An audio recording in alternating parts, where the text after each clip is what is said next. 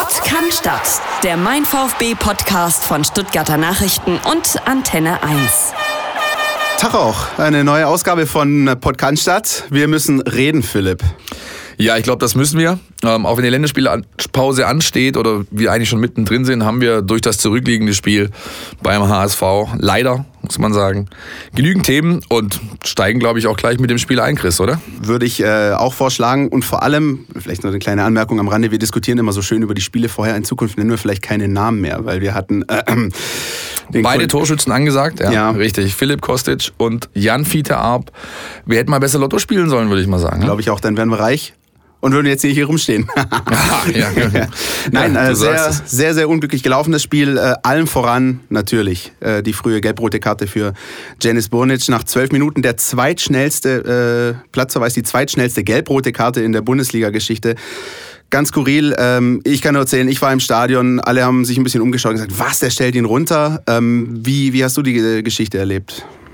Ich habe es mir leider gedacht, ähm, als ich im Fernsehen gesehen habe. Ja, mhm. weil wir haben äh, mit den Jungs von vertikalpass.de haben wir einen Kneipenticker gemacht zum Spiel. Wir sind also nicht nach Hamburg gefahren wie sonst üblich, sondern haben uns in einer Kneipe hier in Stuttgart Süd zusammengerottet mit äh, inmitten von 70, 80 anderen VfB-Fans. Die Stimmung war bombastisch bis zu diesem Moment und ich habe eben schon als Winkmann so diese komische Weiterspielen-Geste und aber zurückblickt und dachte ich schon so, okay, alles klar, das war's, das ist die zweite gelbe Karte. Wenn du dann aber die Zeitlupe ganz genau gesehen hast, mhm. hast du eben auch gesehen, es ist ein Riesenwitz ja, weil er eben zuerst den Ball spielt, wenn es auch nur minimal ist, der Touch, den er, den er an den Ball noch weitergeben kann. Fakt ist, er spielt einen Ball. Fakt ist auch, Hand nutzt es natürlich perfekt aus. Ja, da ist dann ausgestrecktes Bein, alles klar, da falle ich mal rüber und mache einen sterbenden Schwan. Und Winkmann, das muss man ihm zu Ehren halten. Ja, der ist ja öfters mal beteiligt, wenn es äh, bei VfB-Spielen so ein bisschen Diskussionen gibt über den Schiedsrichter. Nichtsdestotrotz, man muss ihm äh, zugute halten, dass er nachher vor laufender Kamera klare Ansagen gemacht hat, gesagt, Fehler, Fernsehbilder geben das nicht her. Ähm, passiert ihm hoffentlich, zumindest bei VfB-Beteiligung, wenn ist egal, wenn ich ehrlich bin, ähm, nicht nochmal. Kann natürlich nicht mehr rückgängig gemacht werden. Wir sind dann wieder bei der Diskussion, die wir fast äh, jede Woche führen könnten. Unsere Telenovela, die ja auch ganz aktuell große Wellen schlägt. Der Videobeweis. Hannes Wolf hat äh, ins Spiel gebracht, äh, ja, wenn analog zum Freiburg-Spiel ähm, ein Platzverweis ansteht, wird der Videobeweis herangezogen. Bei der gelb-roten Karte ist es nicht so. Ähm, ja, also eine gelb-rote Karte ist ja genauso spielentscheidend wie eine glattrote Karte. Sie nimmt entscheidenden Einfluss auf den Spielverlauf. Ja, also ich glaube, wir, wir drehen uns da so ein bisschen auch im Kreis. Total. Ich glaube, sowohl wir als auch die Beteiligten an, auf den Spiel Feldern oder an den Spielfeldrändern, als auch die Leute, die in Köln sitzen. Ich glaube, alle sind sich bewusst, dass so wie diese ganze VAR-Thematik hier in Deutschland gerade läuft, dass das einfach so nicht geht. Ja, das ist fehlerbehaftet. Das ist, ähm, was man jetzt rund um Helmut Krug hört, ähm, manipulativ das ist einfach ein Skandal. Punkt. Ja, und ähm, wenn, man, wenn man ehrlich ist, gab es äh, am, vor ein paar Tagen, Wochen in Deutschland offenbar ein massiv manipuliertes Fußballspiel. Das wird viel zu wenig thematisiert. So können die nicht weitermachen. Da muss irgendwie ein, ein, ein ja, eine Lösung angestrebt werden. Man muss sich in der Winterpause irgendwie zusammensetzen oder es geht natürlich ad hoc irgendwas finden. Ich bleibe bei meiner Meinung, dieser, dieser technische Einfluss kann gut sein für das Spiel. Die Beispiele aus dem US-Sport zeigen das eindeutig. Das kann gut funktionieren. Stichwort äh, rote Flagge ähm, und so weiter. Ja, Timeouts verlieren, whatever. Es gibt genügend Spielarten äh, respektive äh, Sportarten, wo, wo, wo es eben funktionieren. Natürlich. Und das kriegst jede. du hier in Deutschland eben auch hin, wenn man es aber richtig angeht. Und so wie sie es angehen, ist es halt nicht richtig. Mein äh, großer äh, kathartischer Moment war, als ich Feldhockey gesehen habe bei den Olympischen Spielen und da äh, die Diskussion mit dem Videoschiedsrichter gesehen habe. Da kannst du sogar in der Fernsehübertragung die Kommunikation zwischen dem Videoschiedsrichter und dem Schiedsrichter auf dem Feld mithören. Und ähm, bei allem Respekt für ähm, alle Feldhockeyspieler da draußen, aber was der Feldhockeysport kann, sollte der Fußball auch können. Ich persönlich zum Beispiel bleibe bei meiner Meinung, ich bin ein Verfechter des Videobeweises. Ich bin für mehr Gerechtigkeit, aber so wie er momentan läuft, ist da noch ganz, ganz viel im Argen. Da Und, sind wir uns ähm, einig, da sind wir uns einig. Aber im Argen, Chris, äh, war auch so das ein oder andere beim VfB, unabhängig jetzt vom Platzverweis oder von ähm, Videoschiedsrichter und Schieß mich tot, ja. Der VfB hat's leider nicht geschafft, seine wieder gute Phase, und es gab eine Phase, da hast du nicht gemerkt, dass der VfB nur zehn Mann auf dem Platz hatte und Hamburg elf. Er hat es da wieder nicht geschafft, ähm, ja, diesen, dieses letzte, diesen letzten Schritt zu gehen, dieses letzte Quäntchen aufzubieten. Ja. Stichwort Gincheks erstes, erste Chance. Okay, da war es noch 11 gegen 11. Aber auch danach, als dann das 1-1 erzielt war durch den Elfmeter, der auch wieder Videobeweis, na, da ist es natürlich dann gut für uns ausgefallen. Also es gibt genügend Leute, glaube ich, die da sagen, gut, der Diekmeyer, also so super absichtlich war es auch wieder nicht irgendwie, ja, und whatever. Ähm, da, Fakt ist, der VfB hat es da nicht geschafft, dieses letzte bisschen Griffigkeit auf den Rasen zu bringen, um dann halt auch mal was zu erzwingen. Das fehlt mir so ein bisschen bei der Mannschaft. Wie gesagt, ich war vor Ort im Stadion und ähm, fand äh, gerade die Phase, die hast du wahrscheinlich gerade angesprochen, kurz nach der Halbzeitpause eigentlich Richtig, äh, ganz genau. stark vom VfB. Zwischen der 45. oder 46. und 55. Minute, wo dann auch ähm, der Elfmeter gegeben wurde, den Daniel Ginzek dann versenkt hat, ähm, muss ich ganz ehrlich sagen, atmosphärisch im Stadion war es folgendermaßen, der VfB schießt das 1-1 und du hast richtig die Verunsicherung greifen können im Der Stadion. letzte Punch, ich sag's dir, Ja. das ist so ein klassischer Moment in einem Spiel, wo es komplett kippen kann. Wo, wo, wo der Unterlegene, numerisch Unterlegene, äh, wo da zehn Mann zu Helden werden können. Ja. Und da packen sie einfach, finde ich, nicht alles, was sie zu leisten imstande sind, auf dieses Rasenrechteck. Und das ist schon öfters diese Saison passiert. Gerade aus äh, VfB-Perspektive kann man ja auch sehen, dass man mit zehn Mann auch durchaus noch ein Spiel gewinnen kann. Wäre vielleicht auch ein bisschen zu viel verlangt, wollen wir jetzt äh, nicht so in die Richtung thematisieren, aber der Punkt ist, auch in Unterzahl gegen eine stark verunsicherte Mannschaft ähm, vom, vom Hamburger SV hat man es eben nicht geschafft, in den entscheidenden Momenten da zu sein. Der HSV hat dann nach dem Ausgleich mit der de facto ersten Chance äh, den 2-1-Führungstreffer Jo. geschossen. Kurz darauf fällt das 3-1. Gerade bei diesem zweiten äh, Treffer des HSV ähm, sah ein Spieler nicht ganz so gut aus. Äh, Neuzugang Andy Beck. Ähm, du hast mit ihm auch noch sprechen können jetzt. Richtig, ich habe ihn getroffen Anfang der Woche und äh, habe mit ihm ja ein bisschen geschnackt und ihn auch noch mal gebeten, auf das Spiel kurz zurückzublicken und was das eben jetzt mit der Mannschaft macht. Das ist unser aktueller Kurzpass. unser Podcast Tiki Taka. Ja, ja, ähm, war irgendwie eine Blaupause zum Freiburg-Spiel nur umgekehrt, dass es da dann diese rote Karte gab, diese gelb-rote Karte und das ist dann schon so, man versucht, man tut, aber man leidet. Wir haben schon gelitten als Mannschaft, äh, man reibt sich auf, aber man kommt nicht so richtig in die Zweikämpfe. Man, man muss ehrlich sein, wenn die Hamburger ihre Chance nutzen, dann haben wir das Spiel eigentlich schon in der ersten Halbzeit verloren.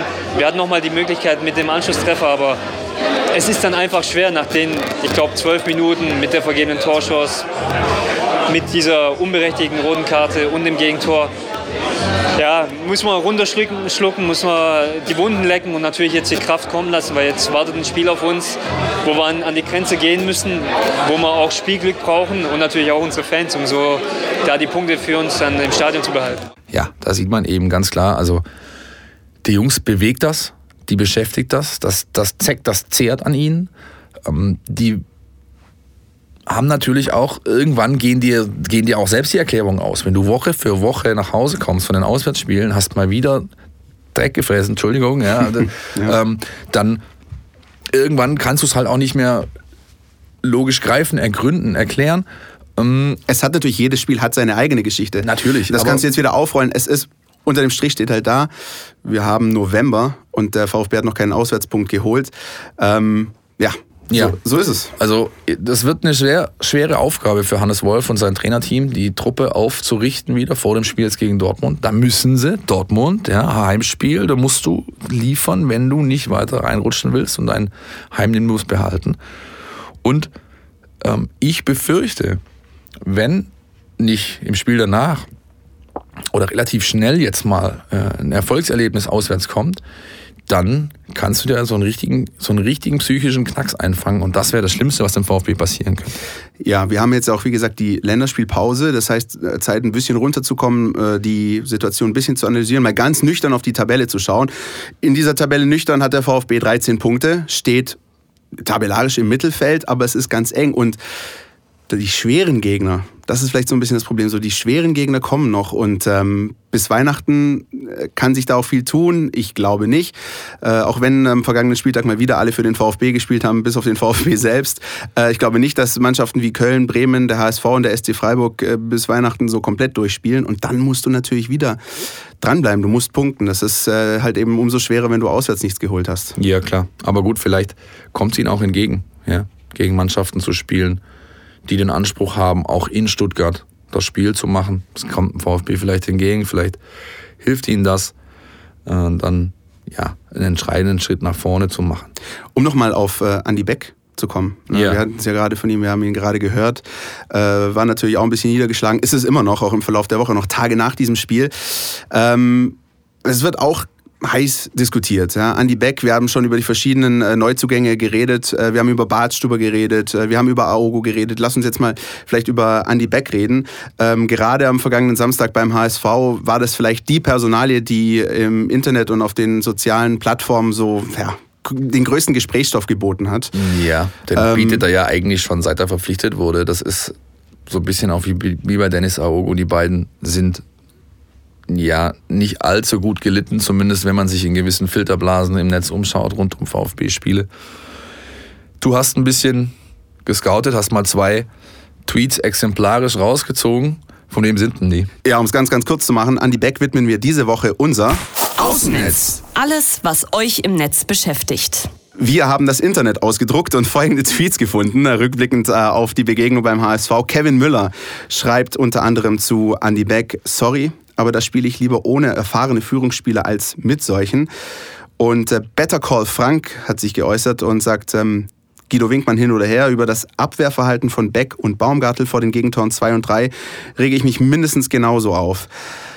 Wie siehst du die aktuelle Thematik? Ähm, Ich habe mich, wie gesagt, so ein bisschen umgeschaut, bin der Meinung, ja, da wird es schon sehr jetzt gerade in eine Richtung so ein bisschen, nicht gehatet, aber schon sehr kritisiert. Also man pickt sich dann gerne so ein, zwei Spieler raus, möchte die dann äh, rausgreifen und, und ihnen so ein bisschen den schwarzen Peter zuschieben. Klar, Fakt ist, Andy Beck kam zu spät beim 2 zu 1, aber die Niederlage allein an ihm äh, festzumachen, finde ich jetzt auch ein bisschen übertrieben. Was sagst du? Das sehe ich genauso. Ich sehe auch die Problematik, dass äh, der Grad zwischen sportlicher, gerechtfertigter Kritik und Gehate ist halt mittlerweile sehr, sehr schmal ja, und äh, wird das ein oder andere Mal übertreten. Diese beiden Herren, die du hier gerade exemplarisch angeführt hast, haben das nicht getan. Genau. Ähm, ja, also ich glaube, er weiß selber, ich, gest, ich hatte lange genug Zeit jetzt Anfang dieser Woche mich mit ihm zu unterhalten. Ich glaube, er weiß selbst, dass es nicht so ganz das Allergelbste vom Ei ist, was er gerade in der Lage äh, auf, auf den Platz bringt, was er gerade spielt. Nichtsdestotrotz, meines Erachtens tadelloser Sportsmann, ähm, ist sich ist unglaublich reflektierter Typ, weiß äh, sehr genau einzuschätzen, was passiert, ja, rund um diesen Mikrokosmos äh, äh, Mannschaft, ja, und das zehrt eben auch an ihm. Also so wie ich ihn wahrnehme, ist es auch so, dass er sein größter Kritiker ist. So ein ja, bisschen. Das ja ist, so, äh, kann man das, so kann man das wirklich sagen. Ja.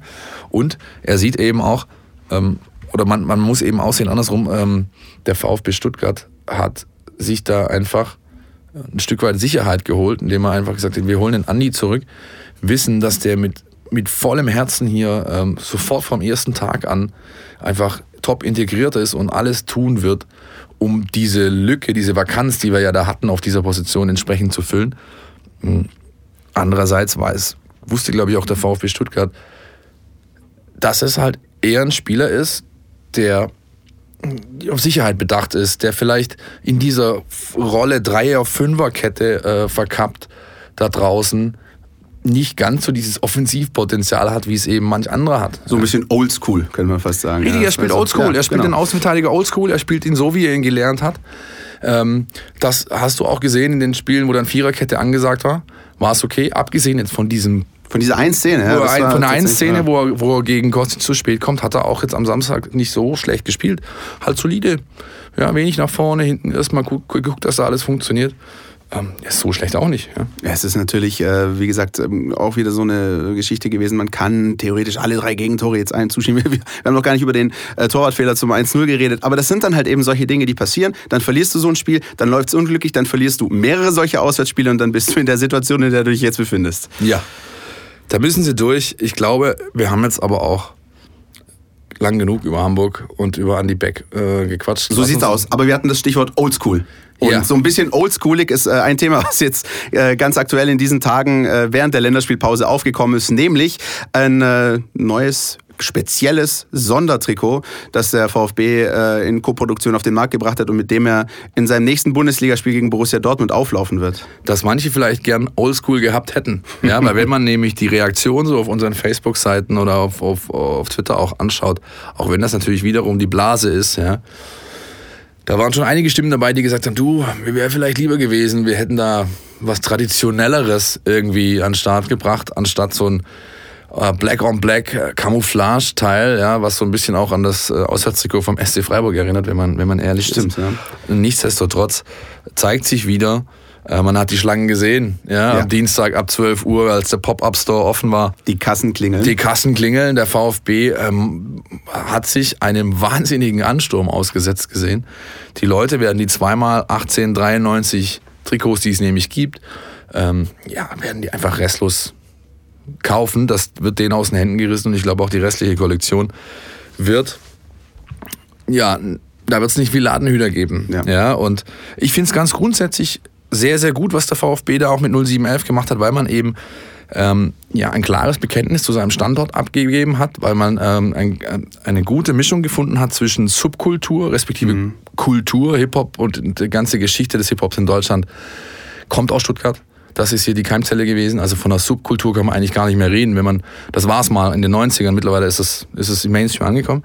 Ähm, ähm, ja, und auch ganz interessant, auch da konnte ich irgendwie ein paar Takte mit äh, Jochen Röttgermann reden, der Marketingvorstand des VfB Stuttgart, der mal jetzt so in, in ein, zwei Sätzen so ein bisschen ähm, ja, erklärt, warum denn das alles rund um dieses Trikot und diese Kapselkollektion, die es da gibt, wie das alles entstanden ist. Ja, hören wir doch mal rein.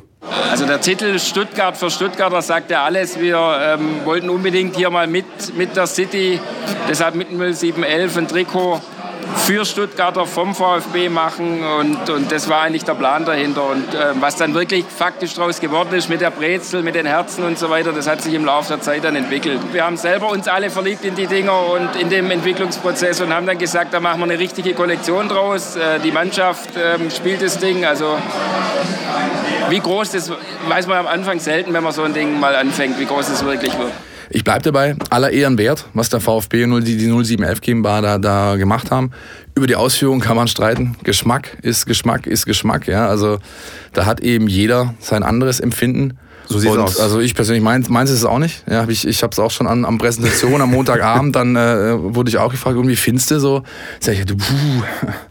Also ist einfach nicht meins, ja. Ich bin Aber- alles andere als ein Fashion-Guru zum Beispiel. Ja, aber die wirklich sieht man gar nicht. Nee, sag bloß. aber wir hatten dieses, äh, äh, aus VfB-Sicht dieses äh, Sondertrikot schon mit Fritzle. Das war jetzt das 0-0 gegen den FC Augsburg. Ja, bleibt jetzt nicht so viel Erinnerung. Ich bin so ein Mensch, ich, ich behalte sowas gerne äh, zurück. Ähm, zum Beispiel, ich erinnere mich an das Jubiläumstrikot damals äh, gegen Eintracht Frankfurt. Und ähm, wenn ich an dieses Trikot denke, denke ich nur an den verschossenen Elfmeter und den noch viel schlimmer verschossenen Nachschuss von Vedat Ibišević in der Ja. Nachspielzeit. Das sind so Sachen, vielleicht, wer weiß es, äh, bleibt uns dieses äh, Trikot, dieses Sondertrikot ja aufgrund eines spektakulären Spiels gegen Borussia Dortmund in Erinnerung. Ja, so ein 4-4 würde ich nehmen.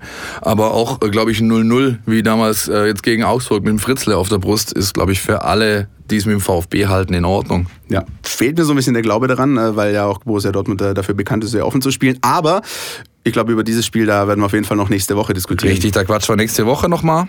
Ja, und äh, dann bleibt uns eigentlich noch so ein kleiner Blick auf die Länderspielpause an sich. Der Hannes Wolf hat gerade so ja, ein bisschen Probleme, glaube ich, äh, jeden Tag irgendwie 18 Feldspieler auf den Platz zu kriegen zum Training.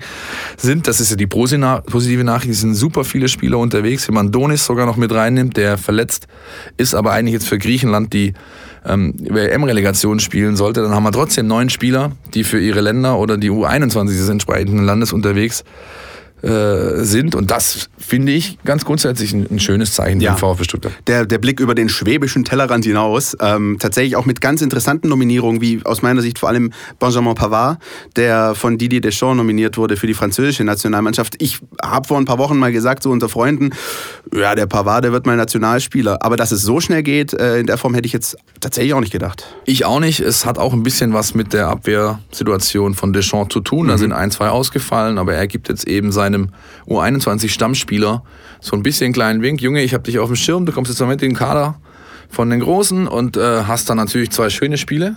Ja, Auf die- jeden Fall. ähm, mit dem Höhepunkt gegen Deutschland in Köln am 14. Und ich glaube einfach, das ist eine schöne Bestätigung für den Spieler. Was mich übrigens, wenn wir bei Pavard sind, bringt mich auch wieder nochmal kurz zu diesem Merchandise-Thema. Wann, lieber VfB Stuttgart, gibt's endlich eine Benjamin Pavard-Perücke im Fanshop zu kaufen? Das würde ich mir sofort kaufen. Ja? Ich erinnere mich noch, vielleicht kannst du dich erinnern, als äh, Marwan Fellaini der Natürlich. jetzige Manchester United-Spieler, als er zu Everton kam mit seinem Monster-Afro. Und das halbe Stadion. Jetzt pass auf, und was macht die, was machen die Merchandiser vom FC Everton? Die packen so eine, so eine Afro-Wig in ihren Fanshop mit der Konsequenz, dass am nächsten Heimspiel 20.000 in der Kurve dieses Ding auf hatten. Das ist mega, ja. Und ich glaube, es gibt den einen oder anderen Pavard-Fanboy neben mir. Ich glaube, es gibt auch Pavard-Fangirls. Auf jeden Fall, ja. Äh, der, der das gerne tragen würde. Ja, äh, warten wir es ab, die Spiele. Können wir nächste Woche vielleicht nochmal ein bisschen Revue passieren lassen, weil einige sind gespielt dann, bis wir nächste Woche wieder aufnehmen. Unbedingt, vor allem ist dann natürlich die große Frage, wer kommt wieder wie zurück. Äh, hoffentlich keine Verletzungen aus VfB-Sicht vor dem richtig. Spiel gegen Borussia Dortmund. Da natürlich, aber sind mindestens genauso viele Spieler mit ihren äh, Nationalmannschaften unterwegs. Ähm, das bleibt abzuwarten, wie das nächste Woche aussieht. Die Themen werden uns nicht ausgehen. Davon ist Was auszugehen. uns diese Woche aber ausgeht, ähm, ist die Fangfrage. Die lassen wir jetzt dieses Mal einfach weg. Ähm, einfach aus dem Grund, weil wir nächste Woche was richtig Feines für euch haben. So sieht's aus. Und äh, deswegen wollen wir diese Woche ein bisschen müssen sparen, ein bisschen schwaben, gell? müssen wir ein bisschen auf der Geldbeutel gucken. Da, ne? ähm, jedenfalls können wir natürlich nicht aus dem Podcast gehen, dem äh, Mein VfB Podcast von Stuttgarter Nachrichten und Antenne 1, ohne die Fangfrage von letzter Woche aufzulösen.